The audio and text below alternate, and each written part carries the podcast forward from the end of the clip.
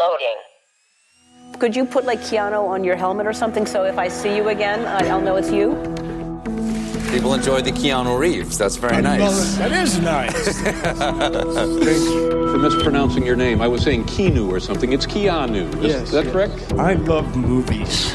I love watching them, and I love making them. Oh my gosh. I mean, I got high. Gosh, I, I think uh, what they're about. Are we in the Matrix? Keanu Reloaded. Da sind wir wieder bei Keanu Reloaded. Natürlich mit mir, Christiane und. Und ich bin's, der Julius. Hallo. Aber wir sind nicht allein. Wir haben heute einen Gast, nämlich den Daniel. Hallo Daniel. Hallo, schön hier zu sein. Ja, finde ich auch. Finde ich auch. Das heißt, wir sind heute zwei Männer und eine Frau. Genauso wie in dem Film, den wir heute besprechen werden. Aber ich nehme an, da hat es sich dann auch schon mit den Parallelen hier erledigt. Ich hoffe es doch. Ja, wir können ja mal überlegen, wer wer ist. Ich hoffe, ich kriege kein Ohr abgebissen. Ich bin D'Onofrio. So, so, okay. Ich glaube, man kann in keiner Weise irgendwie stolz sein, wenn man hier sich vertreten fühlt. Naja, ist ja auch egal. Äh, Daniel, erzähl mal, woher man dich kennt. Ja, ich habe auch einen Filmpodcast, der heißt Spätfilm und äh, daher könnte man mich kennen. Da spreche ich auch so alle ein, zwei Wochen mit Menschen entweder über Filme oder mache so einen Laber-Podcast in einer Sache, die ich Open Mic nenne, wo dann Spiele gespielt werden, Fragen beantwortet und über alles Mögliche rund um Film gequatscht wird. Ja, außerdem war ich schon zweimal hier, nicht? Äh, Zusammen mit Henning damals bei den Bill und Ted Filmen. Ja, da haben wir ja schon ausführlich darüber gesprochen, was Keanu Reeves so für dich bedeutet. Würdest du sagen, Bill und Ted ist immer noch so die wichtigste Filmreihe mit Keanu Reeves für dich oder ist es vielleicht mittlerweile Feeling Minnesota? ähm, es ist nicht Feeling Minnesota. Es- Also Bill und Ted war für mich so prägend in meiner Jugend, äh, aber also Matrix ist natürlich auch ganz, ganz wichtig. Und Speed ist auch ein Hammerfilm, den habe ich auch irgendwie, das war wahrscheinlich nachdem ich bei euch war, äh, letztes Jahr habe ich den nochmal besprochen bei mir im Podcast und ein großartiger Film, habt ihr ja mittlerweile auch äh, besprochen. Ja, So genau. ist das, ja. Ja, sehr schön. Ja, ich habe gerade schon gesagt, wir sprechen heute über Feeling Minnesota. Äh, Julius, ganz kurz, was würdest du sagen, was das für ein Film ist? Ja, so eine Crime-Drama, würde ich sagen. Crime-Drama, okay, das ja, ich zumindest wurde der so ähm, beschrieben. Ich würde auch sagen, dass es so dazu passt und der so ein bisschen komödiantisch ist Ja, sein soll, sagen oder wir mal sein so. soll. Naja, ist halt schwer zu beschreiben. Also oder ein Gangsterfilm, ist es sowas? Ja, er hat auf jeden Fall so ein paar Anleihen Oder aus verschiedenen Milieustudie. Milieustudie, ja. Ja, gucken wir mal, wo die Reise noch hinführt. Bevor wir auf die Filmfakten kommen, bieten wir euch aber natürlich eine Zusammenfassung, beziehungsweise nicht wir, sondern Daniel. Das darfst du als unser Gast heute machen. Ja, ich habe da mal was vorbereitet. Ähm, und zwar, äh, soll ich das spoilern oder ungespoilert lassen? Wie naja, wir spoilern ja eigentlich Eigentlich alles. spoilern wir von Anfang Genau, an. also wenn das schon jemand anhört, dann, dann soll er sich auch drauf einlassen. ja. Okay, na gut, dann das, also sehr, sehr gut finde ich das, weil äh, der Spoiler-Part ist eigentlich der, der, wo es vollkommen bonkers wird. Von daher, ich habe es wie in äh, meinem Podcast in fünf Sätzen gehalten, wobei der fünfte Satz sehr lang ist. Okay. Äh, Freddy, in Klammern Cameron Diaz, äh, wird zwangsverheiratet mit Vincent D'Onofrio oder Sam Clayton, wie er hier heißt. Auf der Hochzeit trifft sie Keanu Reeves, Jax Clayton und vögelt ihn erst einmal und äh, Freddy und Jax brennen daraufhin durch. Sam verfolgt sie und erschießt Freddy. Da Jax aber betrunken war, sein Bruder hatte ihm ein Ohr abgebissen, fragt nicht, weswegen er sich besinnungslos besoffen hat, glaubt Jax, dass er Freddy im Suff umgebracht hat und verscharrt die Leiche im Wald. Verscharrt Darauf- in Anführungsstrichen. Ja, ja, verstanden. Das ist also, auch aber gut. buchstäblich verscharren. So. Kurz darauf werden beide Brüder von dem Motelbesitzer erpresst, der weiß, was sie getan haben. Und jetzt kommt der Spoiler-Teil und jetzt wird's richtig geil. Es stellt sich raus, dass Freddy gar nicht tot war. Sam wird von einem korrupten Bullen umgebracht, da sich herausgestellt hatte, dass er es war, der die Kohle des Gangsterbosses geklaut hat. Der Mord soll Jax in die Schuhe geschoben werden, aber Freddy entlastet ihn und belastet den Polizisten, geht dann aber ohne Jax nach Las Vegas, um in einer Burlesque-Show als Tänzerin zu arbeiten und schreibt Jax, dass sie ihn nie wiedersehen will. Jax reist ihr aber dennoch nach. Sie fällt ihm in die Arme, beschwert sich, dass er so spät dran ist. Happy End. das ist gut. Ja, perfekt Ja, aber zusammengefasst. das ist wirklich perfekt zusammengefasst. Vielen Dank dafür. Gerne. Julius, kannst du denn auch die Filmfakten so perfekt zusammenfassen? Naja, nicht so gut, also nicht in fünf Sätzen. Ach, ich dachte, es gibt so wenig. Na, leg mal los. äh, naja, mal schauen. Ich muss mir erstmal noch ähm, wieder kriegen nach dieser tollen Zusammenfassung. Vielen Dank, Daniel. Und also, wir besprechen ja heute den Film Feeling Minnesota. Im Deutschen heißt er nur Minnesota, da fühlt man nichts. ähm, es ist ein, ein Film aus dem Jahr 1996. Der Film kam am 13.09.1996 in die US-amerikanischen Kinos. Einen deutschen Kinostart hatte er wohl nicht gehabt. Ähm, hierzulande kam er dann wohl nur im Heimmarkt dann auf DVD raus oder VHS. Ich, also irgendwie habe ich nur gesehen, dass der 2006 rauskam hier in, in Deutschland Okay. auf DVD. Ja, der ist auch nirgendwo im Stream, ne? Das ist Genau. schon immer ein schlechtes Zeichen. aber das Ding war, ich habe eine DVD, da steht 2001 drauf. Also ich weiß nicht, ob er dann doch schon vorher rauskam. Auf Okay. IMDb stand nur 2006. Keine Ahnung.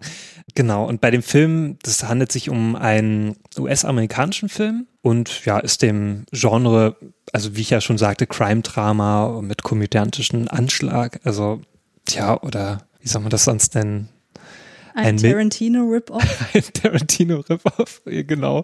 Also ein bisschen Jackie Brown-mäßig, so, wo dann alles so verstrickt ist, miteinander nur in irgendwie schlecht. Genau. Ja, und wir haben auch hier, also das hat auch einen Grund, warum es, er vielleicht ein bisschen holprig wirkt, weil das ist ein Erstlingswerk, von, nämlich von dem äh, Stephen Bagelman. Er ist ein kanadischer Regisseur, Produzent und hauptsächlich auch Drehbuchautor. Und der ist äh, 1960 in Toronto geboren und auch dort aufgewachsen, studierte dann an der dortigen York University und er ging dann später nach New York City, um dort Schauspiel zu studieren. Aber irgendwann, ja, war das nichts mehr für ihn und er hat dann mit Malerei angefangen zu studieren und während des Studiums hat er dann als Produktionsassistent angefangen im Film und auch als Drehbuchautor hat er dann sich Geld verdient. Irgendwann hat er dann dieses Drehbuch geschrieben zu Feeling Minnesota und eine, ja, Produzentin wurde darauf aufmerksam. Und deswegen ist er dann auch als Regisseur dafür eingesprungen. Was heißt das? Weil keiner sich gefunden hat dafür, oder? Ja, da was? komme ich später nochmal dazu. Aber ja. okay. Ich darf dein Skript nicht durcheinander bringen, nicht wahr? ja, weil ich das sonst nochmal wiederhole. Das wäre nicht so toll. Okay. Genau, und es blieb auch bei der einen Arbeit als Regisseur. Er war dann haupt, äh, halt hauptsächlich Drehbuchautor und auch Produzent. Ähm, er hatte Wundert dann, mich ja nicht, dass das die einzige Arbeit war. als- Genau, also ich habe auch geschaut auf IMDb zum Beispiel, da sind nicht wirklich viele Einträge ähm, in seiner Vita. Und er hat zum Beispiel Film gedreht wie Spuren in den Tod, was irgendwie eine TV-Verfilmung war. Das bekannteste dürfte vielleicht noch Miles Ahead sein, wozu er das Drehbuch geschrieben hat, zusammen mit Don Cheadle, den wohl viele kennen sollten. Mhm. Ja, der hat nämlich dann auch selber den, also das ähm, Miles Ahead ist ein Biopic über Miles Davis, den Musiker und den hat auch Don Cheadle selber gespielt und auch selber Regie dazu geführt und Ah, auch ja. mitgeschrieben am Drehbuch. Und er hat noch ähm, das Drehbuch geschrieben, der Stephen Bagelman zu der Serie Wicked City, aber die ich nicht kenne und die wohl auch recht unbekannt ist. Kennst du irgendwas davon, Daniel? Nee, ich habe auch mal reingeguckt in die Ja, Filmografie. Am ehesten noch dieses Biopic, aber es Mhm. ist auch alles, wenn du die, die MDB anguckst, die- dieses Biopic hat irgendwie so eine Sechsernote, Ja. aber der Rest, der spielt sich so richtig schön im Vierer-, Fünfer-Bereich ab. Also Oh je. Also der Stephen Bagelman hat auch noch nicht mal eine deutsche Wikipedia-Seite. Also das sagt auch schon mal einiges aus. Also er hat nur eine englische, da steht auch nicht wirklich viel drin und halt über IMDb findest du halt auch nicht viel. Also deswegen. Aber ich meine, das ist ja schon interessant. Ich meine, so Sachen wie Speed und so hatten wir ja schon. Hm, äh, Also da ist er jetzt, also ich rede jetzt von Keanu Reeves, der ist ja dann offenbar doch wieder in so einem kleinen Loch gelandet, wo wir uns gerade befinden, oder? Ich weiß nicht, ob ich da reinkrätschen darf, um ja, Julius aus dem Konzept ja. zu bringen. Doch, du darfst. Ich habe an einer Stelle ähm, gelesen, dass, dass der Film halt hier ähm, am Robert Redford Sundance Institute entwickelt wurde. Also dieses, das ist ja äh, angeschlossen auch an das Filmfestival und die haben halt so Drehbuch-Workshops. Und Das heißt, dass der da halt irgendeine Form von Stipendium bekommen hat. Und äh, gut möglich, dass sich dann halt Keanu Reeves dachte, ähm, oh ja, es ist auf dem Papier sieht es ja gar nicht so schlecht aus und dann in der Regie einfach viel versaut wurde. I auditioned for it. I mean, he might have a different interpretation, but I auditioned. I mean, I went on a meeting to. I met with him and Danny DeVito. who's uh, part of you know Jersey Films, the producer. And um, you know, I, I knew that when I was going in, I knew that he wrote the piece, and that was I liked that. And uh, when I met him, his uh, and we had a couple of meetings after, just his enthusiasm for the characters, his background and and acting, and uh, and um, and uh, going to Sundance and stuff. It was just uh, uh, alive, just very alive. He's very focused and enthusiastic, and uh, and I like I liked you know the way he would speak about the piece, the the physicalness of it, the emotions of it, the, just full, you know. Ja, es ist halt auch sein Erstlingswerk und auch sein einziges Werk. Also das Ja. lässt wohl Ja, genau. einiges. Ähm, Also du meinst, dass man da noch nicht wusste, wo die Reise hingeht und äh, Keanu Reeves dann vielleicht einfach gesagt hat, ach, klingt cool, mache ich mal. ja, vielleicht ist Hm. ja wirklich das Drehbuch besser gewesen als dann das Produkt, ja. Naja, wenn man sich so manche Dialoge anguckt, würde ich das bezweifeln. Aber Ja, definitiv. Also da ist, da ist Ja. schon viel Schrott dabei. Aber äh, also was ihr halt auch oft, ihr, ihr hattet ja schon die Anspielung an Tarantino, also dass es eine klare Tarantino-Epigone ist, Ja. haben auch sehr viele Texte, die ich gelesen habe, gesagt. Und aber die zweite große Referenz, die mal aufgemacht wird, wird halt, sind halt die Coen Brothers. Hm, und ja, von diesem äh, halt total äh, halt so bitterböse und dabei schwarzen Humor zeigen, das können die Coen Brothers halt. Und wenn du halt Ja. das so ein Drehbuch wie die Coens machst und es dann aber nicht so pointiert äh, in Regie se- umsetzt, dann kann das halt sehr, sehr schnell nach hinten losgehen und richtig scheiße werden. Und äh, ich glaube, da sehen wir hier so ein Ergebnis. Da wollte jemand Coen Brother sein und hat es nicht geschafft. ja, Ja, man könnte es vielleicht noch eher so vergleichen mit Miller's Crossing oder sowas. was ist Hm. das? Äh, auch ein früherer Cohen-Film. Ah, okay. Also so, so kommt mir das vor, aber Miller's Crossing ist einfach deutlich besser als das. Also man merkt es halt wirklich. Also die Coens können es halt, die können Drehbücher schreiben.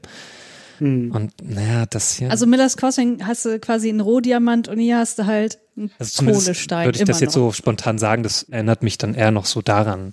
ne? Ja, aber, aber, auch so, so Raising Arizona, also ich, den habe ich nie gesehen, aber halt auch so diese, diese Poverty-Porn, sag ich mal, also so, so ähm, irgendwie so Redneck-Milieu, wo sich das Ganze abspielt, ähm, dass das da so mit reinkommt, aber das kann halt sehr schnell sehr unattraktiv und unansehnlich werden wie hier. Oder halt, es wird richtig lustig, wie bei den Cones. Ja. doch, also Raising Arizona hatte ich auch so im Kopf gehabt, ja. Also wenn ihr also eine gute Version davon sehen wollt, lieber Raising Arizona oder Okay. Last Crossing sehen. genau. Genau, aber weiter im Text. Ähm, ich komme noch kurz zu der Musik. Also da war sogar eine US-amerikanische Rockband äh, dafür zuständig, nämlich Los Lobos. Da habe ich mal geschaut, also was die überhaupt gemacht haben. Die gibt's schon recht lange, nämlich seit 1973. Die wurden in Los Angeles gegründet. Und ja, das ist so eine Mischung aus Rock, Pop und Latino-Musik. Und ähm, ihr bisher größter Hit ist nämlich La Bamba, den kennt man Ach, sicherlich. sind das die, die auf der Hochzeitsfeier aufgetreten sind im sicherlich, Film? ja. Ach so, okay. Genau, die hat nämlich 1987 dann diesen großen Hit gehabt, der auch in vielen Ländern auf Platz 1 war und wurden ja sicherlich auch dafür dann genommen, so für den Film. Und sie haben auch später nochmal 2011 drei Songs zu dem Animationsfilm Rango beigesteuert.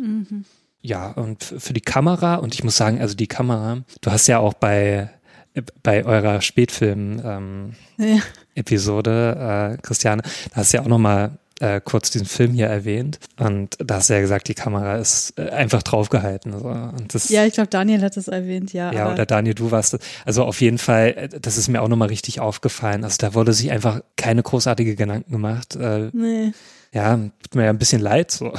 Aber da habe ich auch mal geschaut, also die, es ist sogar eine Kamerafrau, die hier äh, zuständig war, nämlich Amy Vincent. Sie war zuerst bei Warner Bros. als Archivmitarbeiterin tätig, ähm, ist dann zum Tonschnitt gewechselt und danach als Kameraassistent tätig und dann 1995 war sie dann als äh, erstmals als Kamerafrau tätig in dem Film Animal Room. Aber die Filme, wo sie dann noch tätig war, ähm, abgesehen von Feeling Minnesota, das sind halt zum Beispiel Hustle and Flow, Black Snake Moan, das ist noch so der bekannteste, den ich hier auf der Liste hatte und Sinister 2 jetzt so zuletzt. Das ist so ein Horrorfilm gewesen, wo ich nur den ersten Teil gesehen habe. Aber das sind halt jetzt auch keine Filme, wo ich mir so denke, naja, kameratechnisch sehr gut. Also ich eher so Mittelmaß bis so schlecht. Ja, ich würde es als furchtbar bezeichnen. Ja, ich sage ich sag ja immer, dass ich Filme mag, wo ich das Gefühl habe, die Kamera hält einfach nur drauf und ich sehe so die reale Abbildung des Geschehenen. Ne? Und hier ist es aber too much so. Es ist halt literally einfach draufgehalten, ohne Ja, ja, irgendeine ja. Art von Komposition oder so im Hinterkopf. Das, das ist mir zum Beispiel aufgefallen in dieser Autoszene, als sie da ähm, ne, Sex hatten. Mhm. Und das ist einfach so schlecht gefilmt, also einfach viel zu nah dran, dass man einfach nicht sieht so richtig. Hm. Ja, und auch einfach nicht, äh, da wurden auch keine interessanten Kameraperspektiven genommen. Man Ja. hätte das ja auch gut irgendwie lösen können, ne? dass man da, also es gibt ja in vielen Filmen so Szenen, Sexszenen im Auto. Ja. Aber das war einfach so, einfach mal so die erstbeste Kameraperspektive genommen und einfach mal draufgehalten, einfach mal schauen, was passiert. das ist Ja. einfach so schlecht gewesen. Das ist mir so richtig aufgefallen, so als Beispiel. Hm. Ah, Hilfe. Naja. Ich bin ja ganz bei euch, aber ich habe auch einen Text gelesen, der die Kamera explizit gelobt hat. Echt? Und So, schrieb, so. Die Kamera hat einen scharfen Blick auf ein graues Minnesota, der Mhm. oft eine mythische Qualität hervorruft, die der Erzählung leider fast völlig fehlt. Äh, ja, okay, Okay. Nee, nee. Und da muss ich zum Beispiel auch sagen, da haben die Coens, ne, also auch kameratechnisch einfach immer viel besser und interessanter gelöst. So, Mhm. ja, okay, da ist ja oftmals auch Dings hier tätig gewesen. Wie heißt der? Äh, Roger Deakins und so. Ja, okay, das okay, ist natürlich da hast kein du ja auch. Ja, äh, einen Meister äh, äh, ne, seines Fachs. ja. Ja, aber trotzdem, das ist echt nicht gut gewesen. Und wenn das schon mal negativ so, ich- auffällt, ich ist es mal auch nicht so, gut. Ich sag mal so, wenn selbst mir das auffällt, Ja. dann ist es schon wirklich sehr schlecht. Ja, also vielleicht wäre es mir jetzt auch nicht so sehr aufgefallen, wenn ich nicht vorher die Episode gehört hätte, ne, wo ihr das auch nochmal erwähnt habt. ah, okay. Aber das ist mir nochmal richtig deutlich aufgefallen. Also, Ja. dass mir das einfach null gefallen hat. Diese ganze Kameraarbeit. Naja, aber komme ich jetzt mal zu den HauptdarstellerInnen. Da haben wir nämlich zum einen natürlich Keanu Reeves, der spielt den Jay Jackson oder Jack Cypher Clayton. Ich finde diesen Namen. Oh, die Schreibweise ist zu, ge zu geil. Also einfach mal, also Doppel-J, dann A, K, S. Ja, das, das wird ja sogar im Film Ja, ja. explizit. Die Äh, machen sich sogar richtig lustig drüber. ja. Das ist echt so gut, ey. Und dann aber, und dann, ja, also Keanu Reeves spielt halt die Hauptrolle in diesem Film, aber auch Cameron Diaz spielt eine ähm, Hauptrolle. Sie spielt nämlich Freddie Clayton. Und ja, Cameron Diaz kennen wohl viele. Sie ist eine US-amerikanische Schauspielerin und auch Model. Sie war auch schon ab 16 Jahren als äh, Model tätig. Und dadurch ist, ist sie auch so bekannt geworden und ähm, mit 21 sprach sie dann für die wei- weibliche Hauptrolle in der Komödie Die Maske vor. Also dieser Film mit Jim Carrey. Und ihren internationalen Durchbruch hatte sie dann mit der Komödie Verrückt nach Mary. Und ich glaube, das ist auch dieser Film, mit, mit dem ich sie auch dann kennengelernt habe. Ja. Und natürlich auch mit Vanilla Sky. Äh, und, Und, auch, mit Charlie's Angels. genau, den wollte ich auch noch erwähnen. Äh, Drei Engel für Charlie und auch Gangs of New York und so weiter. Und danach hat sie dann nur noch so komische Komödien gemacht, die ich nicht mehr mochte. muss ich sagen. Ja. Magst du Cameron Diaz, Daniel? Ja, also es ist jetzt nicht irgendwie die Schauspielerin, nach der ich mir irgendwie, keine Ahnung, Filme aussuche, wo ich denke so, ey, ja, geil, der neue Cameron Diaz-Film, da muss ich rein. Aber ich habe jetzt auch nicht irgendwie aktiv was gegen sie. Ich finde sie auch hier äh, ähm, mit das Beste an dem ganzen Film. Sie hat so schon so diese angepisste Attitüde, dass sie da überhaupt keinen Bock auf den ganzen Scheiß hat. Ähm, da, das kommt schon irgendwie mit am besten rüber, finde ich. Also, Ja. ja. Ja. Genau, da haben wir noch eine weitere größere Rolle in dem Film, nämlich dargestellt von Vincent D'Onofrio. Der spielt den Sam Clayton. Er ist auch ein US-amerikanischer Schauspieler, auch Regisseur und Drehbuchautor. Und er begann seine Karriere in den 70er Jahren bereits ähm, als Theaterschauspieler unter der Regie seines Vaters, der war nämlich ähm, Theaterregisseur. Und der war dann auch danach am Broadway tätig und auch in Chicago als Theaterschauspieler, bevor er dann in Serien und in Filmen dann seine Karriere begann. Und seinen ersten Auftritt hatte er auch in Miami Vice gehabt in einer Episode. Ähm, Seine größte, also so seinen großen Schritt ins Filmbusiness hatte er dann mit der Rolle als Private Pile in Full Metal Jacket. Und das ist wohl auch diese Rolle, mit dem ich ihn immer verbinde. Ach so, ich verbinde den nämlich mit nichts. Okay, gut. Also wenn ich halt D'Onofrio sehe, dann sehe ich immer den Private Pile oder Ja. halt Private Paula, wie er im Deutschen heißt, was ich immer so komisch übersetzt finde. Naja, aber ähm, und äh, ich habe sogar gelesen, also der hat sogar für diese Rolle ähm, als Private Pie hat er 30 Kilo zugenommen. Weil es ist mir auch aufgefallen, in dem Film, da ist er nämlich äh, deutlich schlanker hier.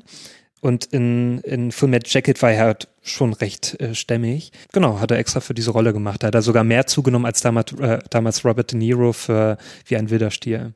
Okay. Ja, okay, den kennst du nicht. Kann ich Ja, nicht viel zu sagen.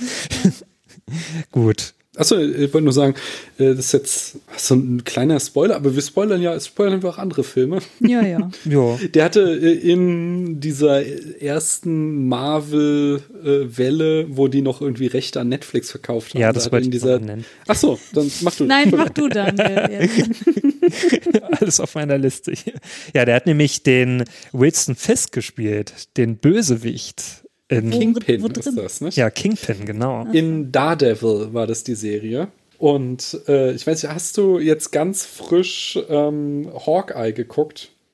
Äh, ich bin gerade dabei, deswegen nicht spoilern. ähm, ich habe erst so zwei Episoden geschaut und die gefällt mir recht gut bisher. Und Jetzt, äh, ich, das ist kein Spoiler, weil das ist einfach nur, am Anfang ist doch da auch schon so eine Referenz Mhm. auf äh, Dings und es wird später nochmal eine Referenz geben, wo dann Okay. auch D'Onofrio zu sehen da ist. bin ich mal gespannt, ja. Ich nicht. Ja, ich weiß.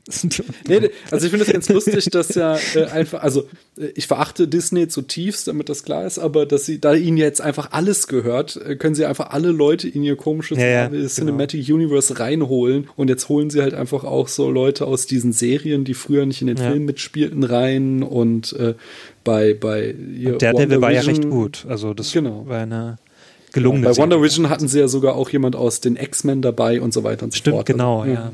Hm. Das ist irgendwie so ein ganz, ganz lustig, aber es ist natürlich auch, äh, also diese Marktmonopolisierung ist natürlich auch äh, nicht schön. Ja, hat natürlich auch seine Nachteile, obwohl ich das auch mal dieses Universum an sich schon recht faszinierend finde. Äh, was ich auch noch witzig fand, dass D'Onofrio schon zweimal Orson Welles gespielt hat, auch in Ed Wood unter anderem.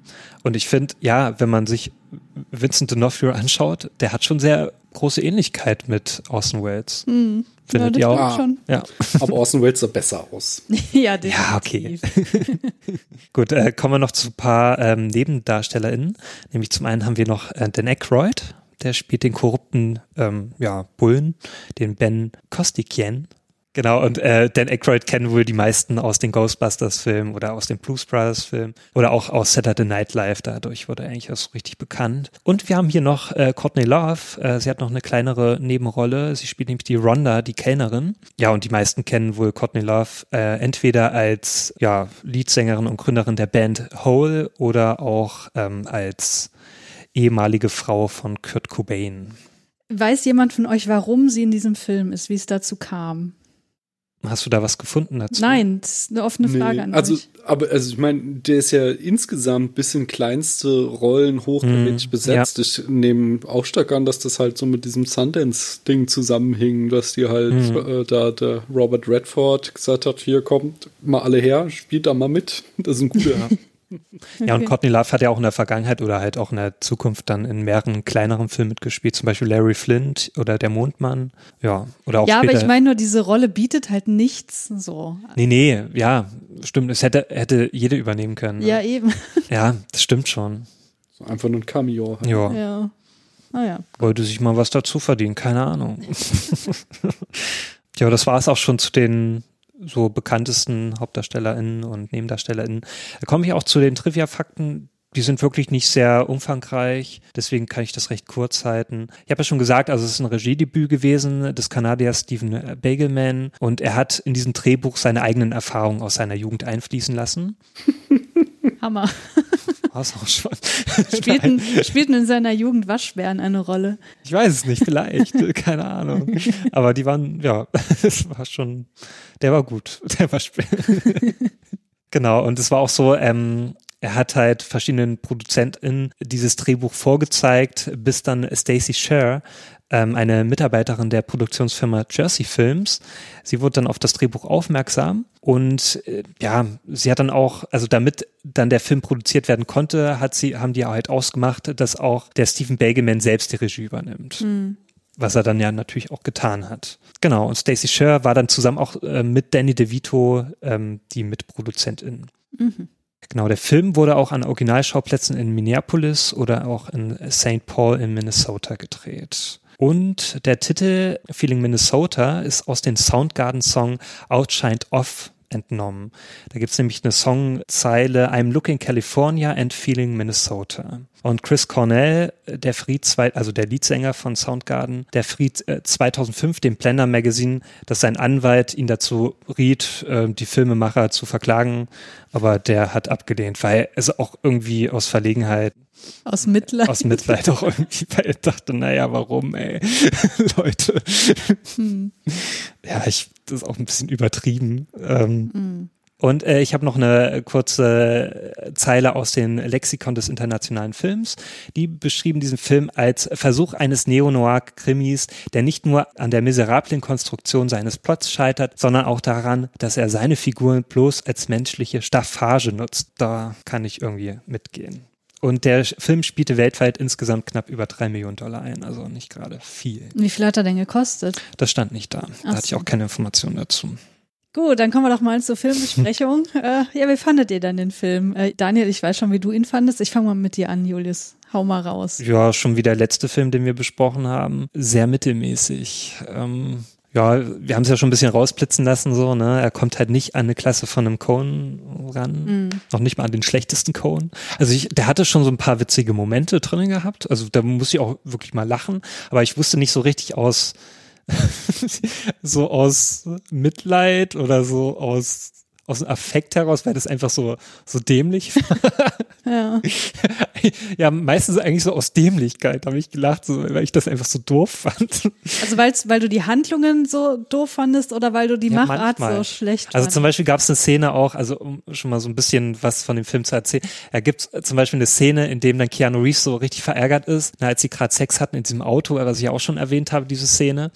Und äh, der ist also halb nackt dann da, ne, geht er aus dem Auto und tritt dann vor dem Auto, so, weil er so verärgert ist und hat dann aber vergessen, dass er keine Schuhe anhat und, und, und tut sich dann selbst dabei weh, wie er da vor dem Auto äh, äh, da kickt und, und ich fand das irgendwie so unfreiwillig komisch, dass ich dann laut äh, gelacht habe, weil ich das einfach, äh, dieser Anblick, also auch Keanu Reeves, der ist oftmals auch so, weiß nicht, man möchte den oftmals in den Arm nehmen und sich jetzt denken, ach komm, ey, ich hol dich da raus.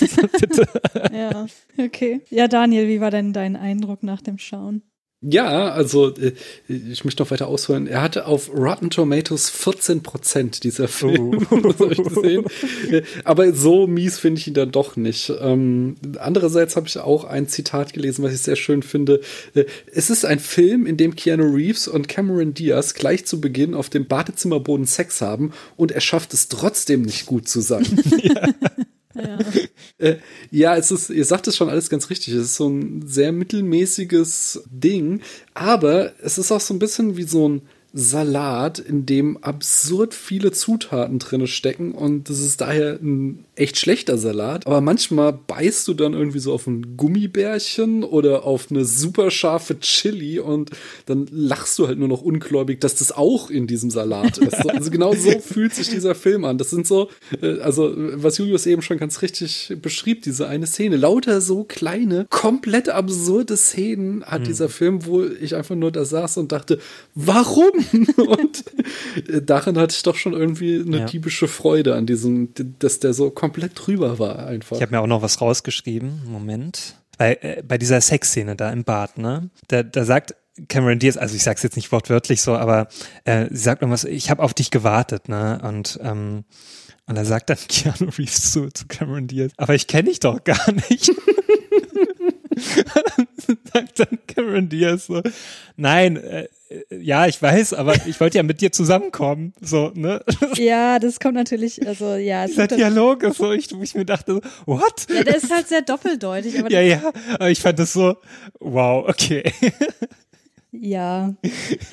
Also ich fand die Metapher mit dem Salat gerade wirklich gut, gerade äh, im Vergleich mit dem letzten Film. Wie hieß der nochmal Chain Reaction, wo wir ja gesagt haben, der ist auch total mittelmäßig, aber der ist so vergessenswert. Und der hier ist mittelmäßig, aber nicht vergessenswert. Also wenn äh, Chain Reaction Salat wäre, dann wäre das halt ein richtig guter, geiler, frischer Eisbergsalat, aber ohne alles andere. So.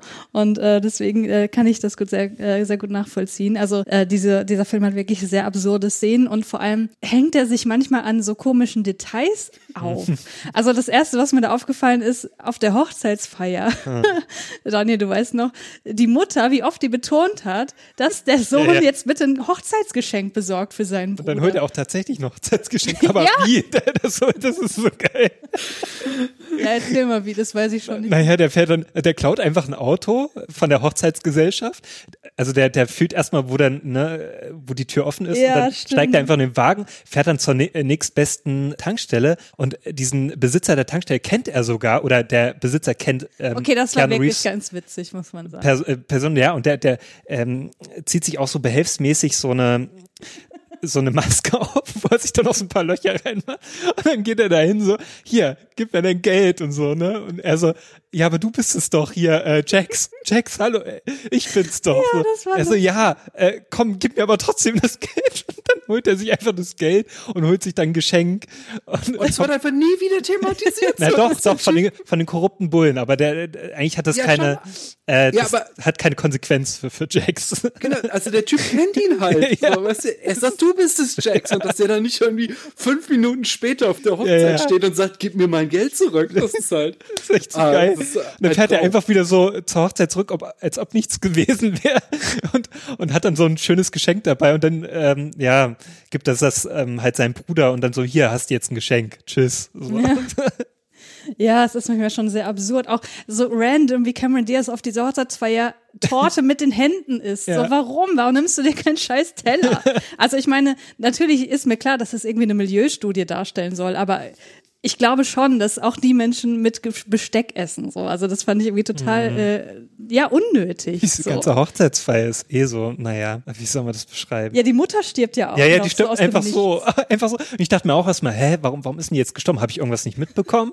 Und dann, und dann äh, beschreibt der Bruder das auch so, ja, die war so enttäuscht und du hast sie so enttäuscht, die Mutter, darum ist sie einfach gestorben. Und ich dachte mir, das ist jetzt die Erklärung so, Ja, weil Jack sie so Herzen. enttäuscht hat. So, wow, okay. Ja, ähm, wir müssen ja nicht jede Szene im Detail äh, irgendwie Nee. hier durchsprechen. Also was ich halt am Anfang so dachte, okay, da bekommen wir ja mit, dass äh, Cameron Diaz da irgendwie zwangsverheiratet wird. Wo man jetzt, äh, also wenn man jetzt mit sehr viel Wohlwollen rangeht, dass man überlegen könnte, naja gut, steckt da auch ein bisschen Gesellschaftskritik drin. Und ich springe jetzt wirklich sehr weit nach vorne, ähm, weil dann kommt ja irgendwann diese Szene, wo sie erschossen wird. Also ja, Spoiler nachher alles, hast du ja auch schon erwähnt, dass sie äh, stirbt, in Anführungsstrichen, äh, Daniel. Und da dachte ich so, okay, krass, das, das wirkt jetzt irgendwie wie so ein Wendepunkt, wo ich dachte, das kippt jetzt so voll ins Drama, wo ich so voll wieder drin war und ich dachte, okay, jetzt wird's, jetzt wird's interessant, so, weil das ist ja voll der misogyne Mord gewesen eigentlich, ne? Er hat sie ja nur ermordet, weil sie äh, nicht mit ihm zusammen sein wollte, so. Und, Ja. ne, So nach dem, also ne, mit, wie gesagt, mit viel Wohlwollen könnte man da sowas reininterpretieren wie, ja, wenn er, äh, wenn sie nicht mit ihm zusammen sein kann, dann soll sie mit niemandem zusammen sein und so, was dann irgendwie schon wieder sehr aus dem Leben gegriffen ist, leider. Aber äh, das ist, das spielt dann auch letztlich gar keine Rolle mehr, so, weil, ich finde eh so, also, ähm, also die erste Hälfte ist ja noch ganz okay, finde ich, so von, von der Erzählweise, da kommt man noch gut mit. Aber ich fand dann so die zweite Hälfte, das war alles dann irgendwann so durcheinander, dass ich mir da auch gedacht habe, also das hat auch ganz gut deine Zusammenfassung wiedergeben, äh, Daniel, ne, weil du hast ja den letzten Satz, der war ja sehr lang und da sehr viel passiert ist. Und genau so ist es auch in dem Film. Es passiert zu viel und ich dachte mir da irgendwann so, what, was, was ist denn jetzt überhaupt Sache? Und diese ganzen Verstrickungen, das, da kommt man gar nicht mehr so richtig hinterher. Also zumindest ging mir das dann so, dass ich da echt Schwierigkeiten hatte, da noch so richtig nachzuvollziehen, was jetzt mit was zusammenhängt und was überhaupt ja, vor allem war ich irgendwann an einem Punkt, wo ich dachte, jetzt ist es mir auch egal, was ja, mit denen passiert. genau. Also man hat auch emotional überhaupt keinen, nicht mehr connected mit den ganzen Ja. Figuren. Ich würde gerne nochmal auf den Punkt, den Christiane gerade sagte, zurückkommen, weil das ist äh, diese Konsequenzlosigkeit dieses Films, find, also das finde ich dann halt auch wirklich das, was ihn äh, sehr, sehr schlecht macht, weil äh, diese Eröffnungsszene ist halt krass misogyn und richtig, also da wird faktisch eine Frau zwangsverheiratet, bekommt noch Schlampe auf den Oberarm äh, oder Slut oder sowas äh, tätowiert, weil sie halt Geld gestohlen hat, so der Verdacht von Red, dem Oberboss. So, und dass das halt einfach nur so, das wird hier halt einfach nur als Blotty-Weiß verwendet, als Ja. irgendwie, als eine weitere lustige Idee, die wir in den Plot reinschmeißen, ohne dass das äh, verhandelt wird. Oder halt eben diese ganze dass der Typ, mit dem sie zwangsverheiratet wurde, dann halt sie verfolgt, weil sie war ja seine Belohnung und umbringt, dass das dann halt auch nur wieder irgendwie so als äh, schwarzhumoriges Etwas in diesem Film existiert, ohne dass da mal zwei Minuten drüber nachgedacht wird, was da gerade erzählt wurde das sind halt so, so Aspekte, wo der Film richtig ja, halt mies ist. Mhm. Ja. ja. zumal sie am Anfang auch noch so, äh, also davon abgesehen von dem, was du gerade gesagt hast, auch noch zusätzlich negativ geframed wird, weil sie wird da teilweise auch, äh, das habe ich heute nachgelesen, das war mir so während des Guckens nicht so klar, aber ähm, sie wird wohl offenbar auch als Strafe dargestellt. So, das ist total, die ist total furchtbar, die Frau, und du wirst jetzt quasi noch bestraft, dass du mit ihr verheiratet mhm. wirst. Also das mhm. ist halt nochmal irgendwie so eine weitere Stufe an Misogynie, die da drin steckt. Naja. Mhm. Ja, und dann kommt ja der große Plot-Twist. Sie ist nämlich gar nicht tot. Mhm. Aber diese Szene, wo sie da im Wald verschachert wird. Oh Mann. Ja, ich dachte mir auch so ernsthaft jetzt einfach ein paar Blätterchen drauflegen und so. Und das ist ja auch geil, da kommt noch so, so ein Windhauch, so, wo dann schon so angedeutet wird, als ob einfach die Blätter schon wieder runterfliegen. Und ich dachte mhm. mir, ja, willst du da nicht noch ein bisschen mehr so machen? Ja, vielleicht ein Loch der graben? Wind ist doch, Christiane, was war das Geilste an der Szene? Du meinst der Waschbär oder was? Der Waschbär. Der Waschbär, stimmt. Can I get a beer? Yeah, I just want to get the fuck out of here.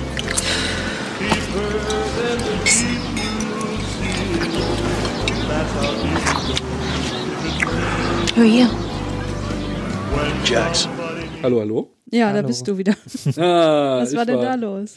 Ich habe hier mein, mein äh, Kabel hat es aus meinem Du kennst ja die Qualität meines äh, LAN-Kabels mhm. und das ist jetzt gerade leider aus Versehen aus meinem äh, aus der Haltung Ach, rausgerutscht. Okay weil ich zu sehr gelacht habe. Ja, schade, das Lachen ist jetzt nicht mehr drauf.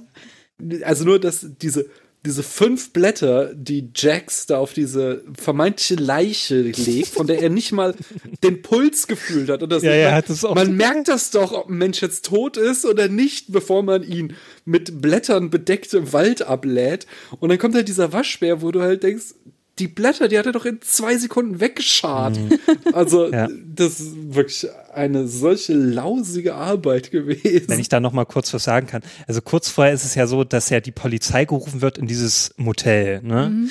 Und da fand ich es ja schon komisch, dass die Polizei, weil da wird ja diese Frau auch im Bett gezeigt, ne, dass er sie da, dass Keanu Reeves sie da hinge gelegt hat. Ne, ist sie nicht in der Badewanne oder wovon sprichst nee, du? Nee, nee, er hat sie ins Bett gelegt. Ach so, okay. Damit es so aussehen soll, als ob sie schläft. Ne, aber, Ach so, die, aber die Polizei ja, ja. wurde ja hingeholt, weil die irgendwie Verdacht haben, dass da irgendwas passiert ist, anstatt einfach mal zu schauen, dass diese Frau noch lebt oder sowas. Ja. Ne? Dass mit ihr alles okay ist. Aber die machen ja gar nichts. Die gucken nur so kurz hin, so, ach ja, mh, und glauben denen das, ne, äh, dem Jackson, ne, und der auch total blutverschmiert ist, weil dem ja vorher noch das Ohr abgebissen wurde, halb, äh, von seinem Bruder. Also, Was er auch geil getarnt hat, indem er jetzt so ein Bandana trägt, ja, damit man nicht sieht, dass ihm halb Alles Ohr fehlt. Also ich mochte ja, warum geht die Polizei sofort wieder? Ja, aber gut, äh, wieder mit sehr viel Wohlwollen könnte man das auch wieder als gesellschaftskritisch irgendwie einordnen, dass eben ein Mord an Leuten aus diesem Milieu halt kein Schwein interessiert. So. Ja, okay. Aber das ist halt auch was, das, das habe ich wirklich mit sehr viel Fantasie da rein interpretiert. Das bietet der Film nicht eigentlich. Ja, aber ich finde einfach nur, das ist schlechtes Writing, so dass dem ja. nichts eingefallen ist, da jetzt was in dieser Szene passieren soll. Weil da sind so viele Logiklöcher drin, so würde ja die Polizei nicht reagieren, wenn die da schon Hinweis bekommt, dass da irgendwas passiert, dann würde ich doch alles checken irgendwie, dass auch der Frau das, das gut geht und so weiter. Wenn der schon Blut äh, überströmt da ist und so weiter. Also aber äh, Julius, noch mal ganz kurz äh, ein bisschen zurück. Wie fandest du denn die Szene, wo sich die beiden Brüder mit Steinen beworfen haben? ähm, mit Stein beworfen? Na, wo sie da äh, am Waldstück sich gegenüber sitzen an der Straße. Ach so. Jax hat gerade erfahren, dass sein Bruder seine große Liebe umgebracht hat und alles, was ihm einfällt, ist, dass er die sitzen sich gegenseitig auf beiden Seiten der Fahrbahn und werfen mit Steinen aufeinander. das ist ja blöd. Ja, ich weiß nicht. Ich glaube, da war ich gedanklich schon ein bisschen weg. Das habe ich, glaube ich, nicht mehr so sehr jetzt ein Gedächtnis. Vor allem ist es ja noch skurriler, wenn man bedenkt, dass Freddy zu dieser Zeit äh, quasi von den Toten aufersteht und was macht sie? Sie ja. geht halt zurück zum Hotel. Ja, ja. Also dieser Film hat so komische mhm. Entscheidungen der Figuren, wo ich auch manchmal dachte, warum Das, das macht alles. Und das ist halt so das letzte Drittel oder so. Das sind, das sind so viele Sachen dann drin, die so durcheinander sind. Da kommt ja auch noch mal dieser korrupte Bulle dann, ne, dieser Dan Aykroyd, wo ich mir auch dachte, warum ist der jetzt noch mal drin? Ne? Warum? Das macht alles so wenig Na, Sinn. der ist drinne, damit der Bösewicht getötet werden kann. Ja, aber das ist, das war mir so chaotisch zum Schluss. Ähm, da habe ich auch gedanklich schon so, bin ich schon so draußen gewesen, dass mir das dann nur noch egal war eigentlich. Ja. Ja, also auch, dass das äh, Jax und äh, dass er dann einfach wieder mit Winston D'Onofrio nach Hause geht. Das hat Ja. mich fertig gemacht. Der, man, wir haben ja, was wir gar nicht erwähnt haben, es gibt noch so einen kleinen Prolog im Vorspann, wo man die als Kinder sieht äh, da- und Winston D'Onofrio den halt schon immer gequält hat. So, das, also das sind keine irgendwie guten Kumpels, keine enge Bruderschaft, sondern die haben sich gehasst. So. Und jetzt hat er seine Frau umgebracht. So, was mache ich als nächstes? Auch ich gehe wieder mit ihm nach Hause. So. Warum? Ja, ich würde sagen, die machen das, weil das Drehbuch das erfordert hat. Ja. Genauso wie das Drehbuch es erfordert, dass Freddy natürlich total sauer ist auf Jax, weil sie äh, rausbekommt, oh, dieser Typ, den ich hier gehalten, nee, sie hat ihn ja, äh, Nee, mit dem mit ich hier durchgebrannt durchgebrannt, ja. bin, äh, der hat einfach meine Leiche hier verscharrt, woraufhin sie dann nichts mehr mit ihm zu tun haben möchte, eigentlich. Also es ist alles total verworren. Na, Da wäre ich aber auch wütend, wenn man mich einfach nur verscharen möchte, anstatt mal irgendwie zu gucken, ob es mir noch gut geht. Das, Ja, ich, äh, ich weiß nicht, ob das, ob die Gewichtung hier wirklich korrekt ist. Also, es- ist so dumm, ey. ja, und am Aber diese Beerdigungsszene, das ist wirklich so mit das Beste eigentlich. welche Beerdigungsszene? Naja, dieses Verscharren. Da, Ach so, das meinst du. Ja, ja. Es ja. ist schon definitiv der Höhepunkt des Films. da muss ich auch, da, da war auch so eine Szene, da muss ich wirklich laut lachen, weil ich das einfach so absurd fand. Ja, Und auch, äh, gut, ja, das fällt mir auch noch ein, sorry. ja, sag mal. Ähm, ich fand so geil diesen Gedankengang dann von Jax, ne? Als er, er bekommt ja dann irgendwann mit, dass sie wohl noch lebt, ne? Und, und äh, ach nee, dieser eine Typ da, dieser Motelbesitzer, der will ja irgendwann Jax und, und den Sam, Sam heißt er, ne? Er will er erpressen, weil er ja angeblich die Leiche hat und auch gesehen hat, wie die Leiche reingebracht wurde und wieder rausgebracht wurde. Dieser Gedankengang von, ähm, von, von Jax, wie er dann so, wie die Leiche wurde reingebracht von, von dir und von mir wieder rausgebracht. Hey, warte mal. fand ich so, so wie in sein Gesicht so das äh, gerattert hat. So, da dachte ich mir, wow, okay, hast du echt schnell begriffen, ey. Ja, aber das sind so Sachen, da kann ich eigentlich nicht mehr drüber lachen, aber da komme ich in meinem Schlussfazit. ja, aber ich fand das einfach so absurd. Das, ist, und das war nur auch so konstruiert, das Ganze. Und das ist halt wirklich so das Problem des Films, der wirkt einfach so konstruiert. Ja, gut, aber das kann man ja über die ganzen Tarantino-Filme auch sagen. Aber der ist einfach schlecht konstruiert. so. Habt ihr noch irgendwelche Gedanken zum Ende? Also, ich möchte dieses, ähm, also, da ist so, so diese kleinen Momente, wo Cameron Diaz dann auch so quasi äh, scheinen kann äh, oder also aufblühen kann. Ich finde nämlich diese, wo sie da zwischendurch in diesem verlassenen Motel sind und sie halt von Las Vegas schwärmt, worauf ja das Ende hinausläuft und sagt so, hey, Las Vegas, da kriegt man alles für fünf äh, Dollar all you can eat und da ist zum Beispiel immer Wasser in den Pools und du hast Handtuchservice und die Handtücher riechen auch noch irgendwie geil, sowas und so. Und das sind halt so, so kleine Weltfantasien, also das ist halt alles so super klein gedacht. Was aber dann halt wieder in diesem Fall total in Character war, dass sie halt halt so komplett irgendwie aus dem äh, ja aus der Gosse kommt, da irgendwie aus dem kleinen grauen Kaff in Minnesota, dass diese Kleinigkeiten ihr schon irgendwie für sie das große Glück bedeuten. Das fand ich, das waren so äh, also kleine Lichtblicke in diesem Film. Ja, ich verstehe, was du meinst, aber das konnte den Braten halt auch nicht mehr fett machen. Nein, auf keinen Fall. Also das war halt irgendwie so. Also ich finde das auch total interessant und rührend und so weiter, aber äh, das ist halt so komplett verpufft einfach in diesem in diesem, in diesem Rest von katastrophalem Writing einfach. Also es gab so immer mal wieder so Punkte, wo ich dachte, jetzt könnte es interessant werden, aber äh, der Film schlägt halt immer konsequent in eine andere Richtung ein danach. du wolltest was zum Ende sagen. Ich nicht. Ich wollte euch fragen, wie ihr das fandet, dass äh, ja, er dann quasi äh, ihr doch noch nachreist, obwohl sie gesagt hat, ich will nichts mehr mit, mit dir zu tun haben. Ja, da habe ich mich gefragt, wieso? also ich habe mich eh am, zum Schluss nur auch gefragt, wieso das Ganze. Ja, ich glaube, da hatte ich keine richtigen Gedanken mehr dazu.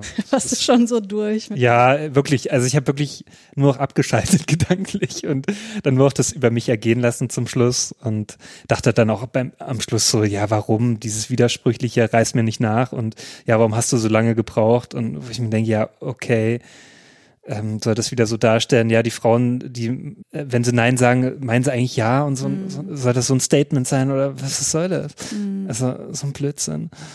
Ja, das habe ich auch gedacht, aber immerhin muss man sagen, dieses Ende ist, das bringt halt wirklich so Closure. Da, da ist halt die Geschichte halt wirklich letztendlich vorbei und ja. das ist das Gute daran. Ja, klar, es gibt ein Happy End, aber.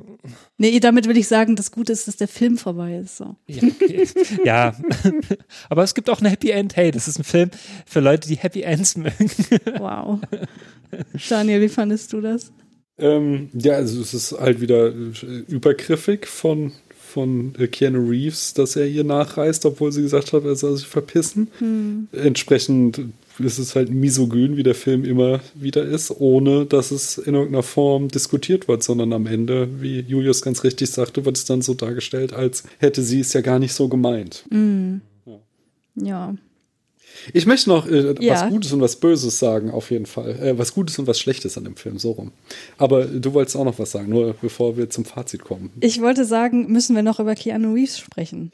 Nee, aber dann habe ich noch zwei Punkte, bevor wir über Keanu Reeves sprechen. Ja, sag. Äh, nämlich, wir haben noch überhaupt nicht in der, äh, also ich finde, wir sollten noch mal ausgiebig den Namen Jax würdigen, wo wir als Erklärung bekommen, ja. dass sich der Typ auf dem Standesamt verschrieben hat. Ja.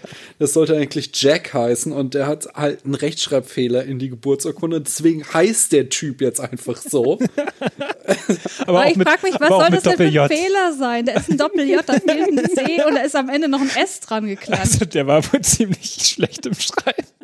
Aber besoffen bestimmt. Ja, ein Doppel-J, ey.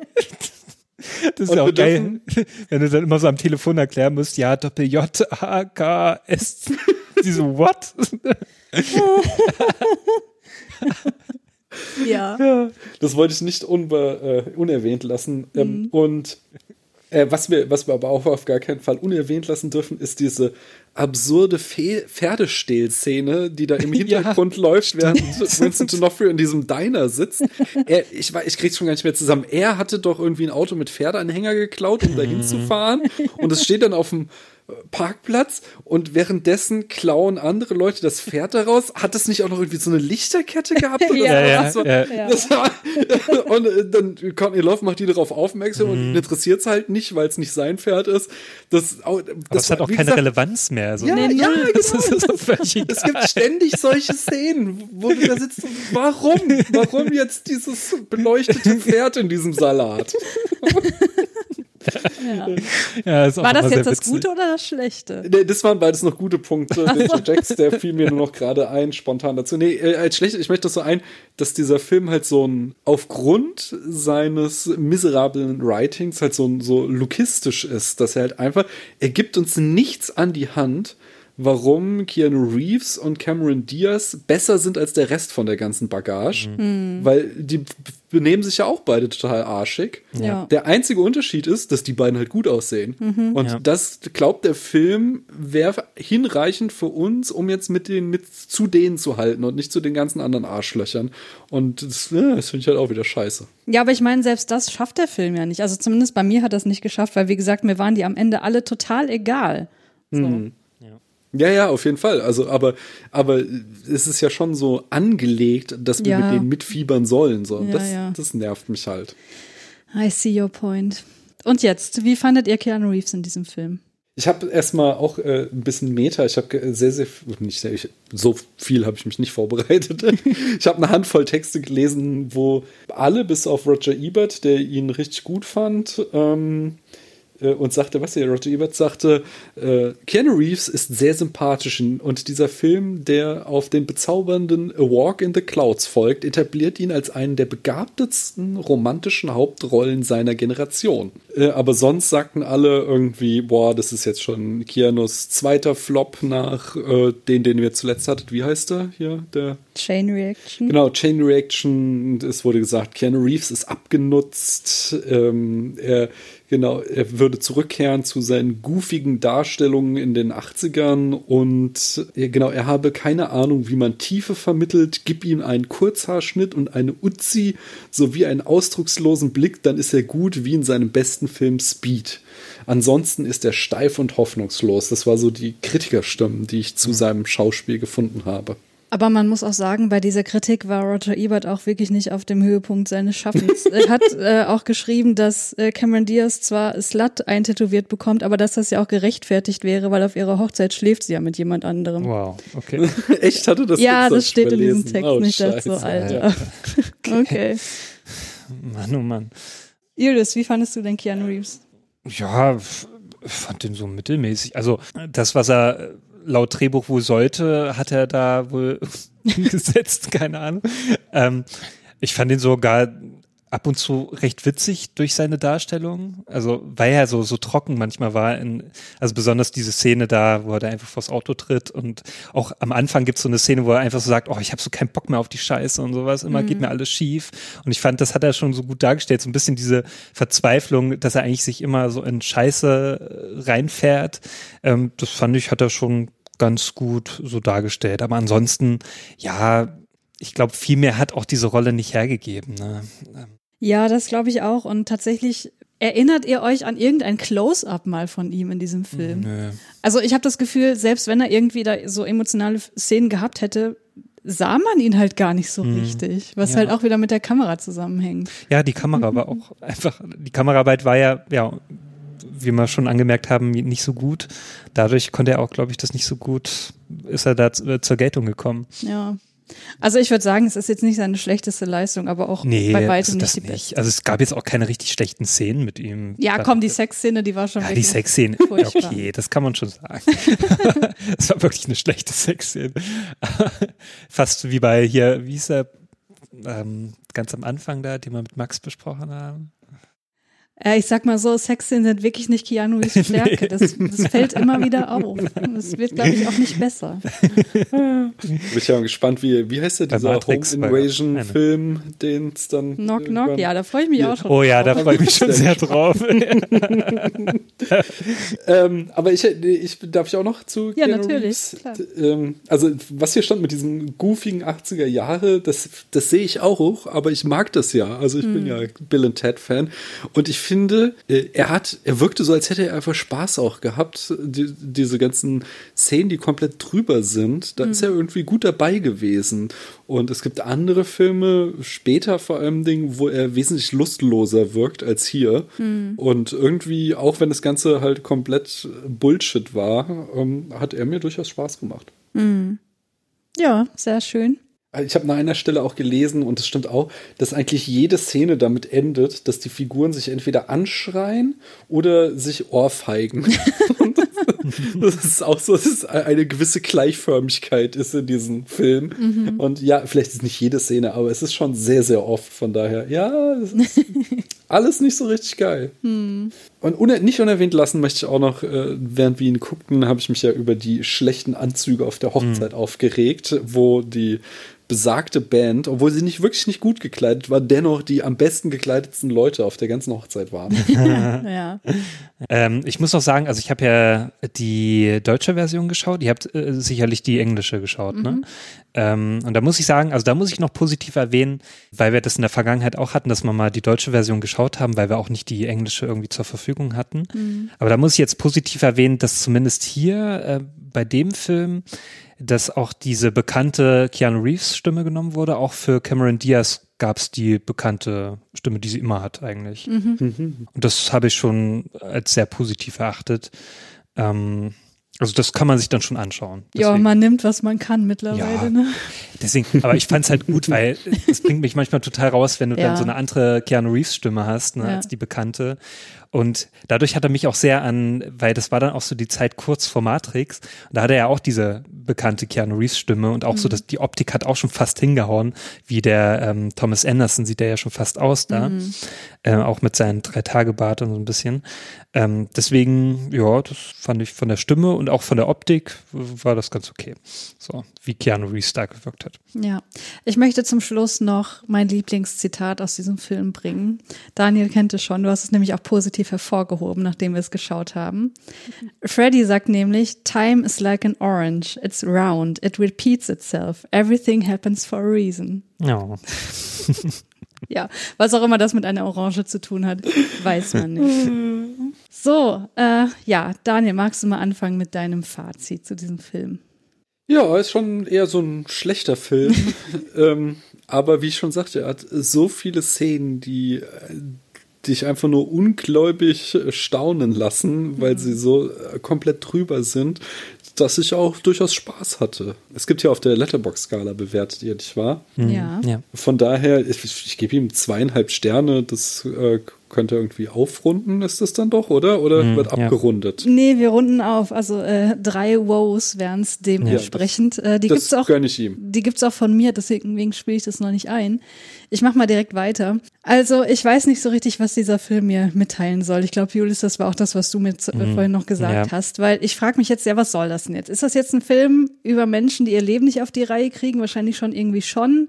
Oder ist es ein Film darüber, ja, dass man als Teil eines gewissen Milieus nicht aus diesem Milieu herauskommen kann, aber dafür ist halt die Gesellschaftskritik viel zu äh, wie soll ich sagen, die ist aus Versehen mit drin, hat man das Gefühl. Das ist nicht die Intention gewesen. Aber äh, egal was es wäre, beides funktioniert für mich halt nicht im Rahmen einer Komödie. Und deswegen weiß ich nicht so richtig, was ich da mitnehmen soll, außer dass es irgendwie versehentlich manchmal lustig ist. Und äh, dazu Hm. agieren halt alle noch äh, sehr wenig vernünftig und manchmal frauenfeindlich. Hm. Und deswegen, äh, ja, ich hatte durchaus ein bisschen Spaß während des Schauens, deswegen gibt's von mir auch zweieinhalb Sterne, aber letztlich ist es dann doch eher vergessenswert.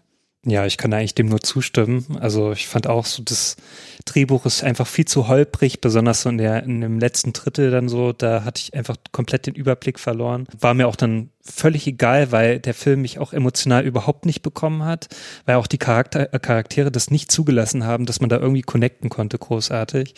Ja, und auch die Entscheidung der Protagonistin in diesem Film, also das war alles so Hanebüchen, ey. Also da denke ich mir halt, zum Beispiel, wenn man das mal vergleicht, ähm, ja, was wir ja schon gebracht haben mit den Coens zum Beispiel, die Coens hätten zum Beispiel da das alle, alles viel besser nachvollziehen lassen können. So, ne? Also ich glaube, die hätten das da viel besser hinbekommen, eine runde Sache draus zu machen, was sie ja auch ähm, schon oftmals bewiesen haben. Und ich glaube, ja, also man hat das Gefühl, der, der Regisseur war bestimmt ein Fan von den Coens und hat versucht, dann so ein bisschen da was draus zu machen. Oder halt von Tarantino und hat dann versucht, irgendwie was Cooles ähm, draus zu stricken, aber was irgendwie nicht so richtig funktioniert hat. Ja. Ja, deswegen auch von mir zweieinhalb ähm, Sterne und kein Herzchen. Oh. Gut, dann kommen wir jetzt zu den elf essentiellen Keanu Reeves Fragen. Also, seid ihr bereit? Mhm. Jo. Ist Keanu Reeves die Nummer eins in den Credits? Ja, auf jeden Fall. Sagt er Wow oder Guns, Lots of Guns? Ich habe ja die deutsche Version geschaut, weiß ich nicht, aber der, ich glaube, der sagt nicht wow, oder? Ich glaube auch nicht. Ich habe heute extra noch mal ein Video geguckt, das behauptete, alle Wows von Keanu Reeves zu haben. Und Ja, da tauchte dieser Film nicht auf. Aber ich Mhm. halte das Video für unvollständig. Ja, ja, ja. Das ist mir auch schon aufgefallen. Da klafft eine große Lücke. Kommt Keanu Reeves mit der Polizei in Kontakt? Ja. Mehrmals sogar, oder? Mhm. Tötet er jemanden? Naja, äh, Er glaubt es. ja, ja, genau, er glaubt es eine Zeit lang. Wird er denn getötet? Ähm, nein, Findet, aber auch fast äh, irgendwie. findet er die große Liebe in diesem Film? Definitiv. Ja, schon. Hat er Sex? Ja, Aber sowas von. Blickt er nachdenklich in die Ferne? Ich bin mir ziemlich sicher, dass äh, so am Anfang, wenn er da anreist, Mhm, ja. dann guckt er so in, nachdenklich in die Ferne, glaube ich. ja, ich glaube auch. Nutzt er asiatische Kampftechniken? Nee. Es sei denn, Ohrfeigen gehört dazu. nee. Welche Frisur trägt er denn in diesem Film? Ja, so wie denn bei Matrix halt, als Thomas Anderson, finde ich. So. Ja, aber schon irgendwie ein bisschen schludrig. bisschen schludrig, als ob Thomas Anderson nicht, äh, sich eine Zeit lang nicht rasiert und gekämmt hätte. So sieht er aus. Ja.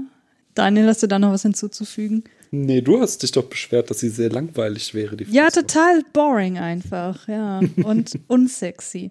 Was ist der beste und der schlechteste Moment von Keanu Reeves in diesem Film? Ich finde, der schlechteste ist ein, eindeutig die erste Sex. Ja, ja, das ist, da, da da kann ich mich auch äh, festlegen. Wie dieser Typ es einfach schafft, null sexuelle Ausstrahlung Ja. äh, auszustrahlen. Also sowas Unerotisches, wirklich. Ja. Und da hast du schon Cameron Diaz und Keanu Reeves und da kriegst du sowas hin. ja. Aber die beste weiß ich nicht genau. Also für mich ist die beste Szene die Tankstelle, der auf, äh, Überfall auf die Tankstelle. Der ist einfach, ich, da habe ich ja wirklich sehr laut gelacht, weil Ja, das also, ist einfach so absurd. das ist ein Gesamtkunstwerk, möchte ich sagen. Wie er dann mit dem Geschenk zurückkommt, das ist eigentlich auch ziemlich witzig, wie er das Geschenk da so hinknallt. Ja, da dachte ich auch so, oh, Keanu Reeves kann aggressiv Ja, ja, laufen. Das ja. wusste ich auch noch nicht. Ja, da würde ich aber auch sagen, das, die fand ich ziemlich cool. Und äh, das, was ich schon gesagt habe, wo er da mit äh, halbnackt aus dem Auto dann geht und vors Auto tritt, voller Verzweiflung dann mitbekommt, dass es jetzt voll wehgetan hat. Oh. Äh, und ich möchte aber als schlechteste Szene alternativ noch diese Steinwerfszene, die schon angesprochen, einführen, wie sie sich da Ja. gegenüber auf der, am Straßenrand sitzen und mit Steinen bewerfen. Die ging gefühlt auch zehn Minuten. Ich glaube, da bin ich eingenickt. Ich kann mich gar nicht mehr dran erinnern. ja, wahrscheinlich bist du das. Vielleicht auch mehr aufs Handy geschaut oder so. Ich möchte außerdem noch eine Honorable Mention an die noch einmal die Leichenvergrabszene samt Waschbär bringen. Also allein dafür sollte man sich den Film Ja, anschauen. okay. Vielleicht gibt's auf YouTube so einen Ausschnitt davon, dann guckt euch einfach nur das an und dann habt ihr schon das Beste gesehen mit. So, zum Abschluss haben wir noch den Keanu-Fakt äh, der Woche, des Monats, whatever, äh, dis, diesjährig, dies, oh Gott, der diesmaligen Folge. His name means cool breeze over the mountains in Hawaiian. Sigh. Ah. So, wunderbar. Äh, das war's diesmal. Vielen Dank, dass du bei uns warst, Daniel. Ich hoffe, du hattest Spaß bei dieser Besprechung beim Film. Weiß ich nicht so genau, manchmal zumindest. Magst du noch mal sagen, wie man dich erreichen kann? Also erstmal vielen Dank, dass ich hier sein durfte. Das hat mir sehr viel Spaß gemacht. Beim Film war es ein gemischter Salat, nicht? ähm, und ihr könnt mich hören im Spätfilm. Äh, überall, wo ihr Podcasts hört, findet ihr den Spätfilm auch. Und dort könnt ihr zum Beispiel auch Christiane des Öfteren mal hören. So ist Julius das, ja. noch nicht, aber das kann sich ja noch ändern. Ja, das kann sich ändern, genau. Ja, aber eigentlich bist du ja auch YouTuber. Willst du dafür nicht mal ein bisschen Werbung machen? Ja, ich habe einen äh, YouTube-Channel äh, Privatsprache Philosophie, wo ich über Philosophie spreche. Auch über Orangen? Bislang noch nicht und ich finde ja diese Metapher auch sehr fragwürdig, so dass ich nicht weiß, ob es jetzt irgendwie mittelfristig ein Orangen-Feature bei mir geben wird. Na gut. Ja, vielen Dank äh, nochmal dafür. Julius, mit dir hat es auch wie immer Spaß gemacht. Und Ja, äh, gebe ich nur so zurück, vielen Dank. was machen wir denn beim nächsten Mal? Also, das steht noch nicht so richtig fest, weil wir hatten ja immer noch die Folge Dem Himmel so nah. Also, den haben wir nicht vergessen. Ne? Kommt noch. Ähm, oder im Auftrag des Teufels. Also, lasst euch überraschen. Ja, gucken wir mal, ob das wieder ein äh, vergessenswerter 2,5 Sterne Film wird oder die, mal hoffentlich wieder was Besseres. Sehen wir dann. Ja, mal schauen, ne? Dann bis zum nächsten Mal. Bis dann. Tschüss. Tschüss. Ciao.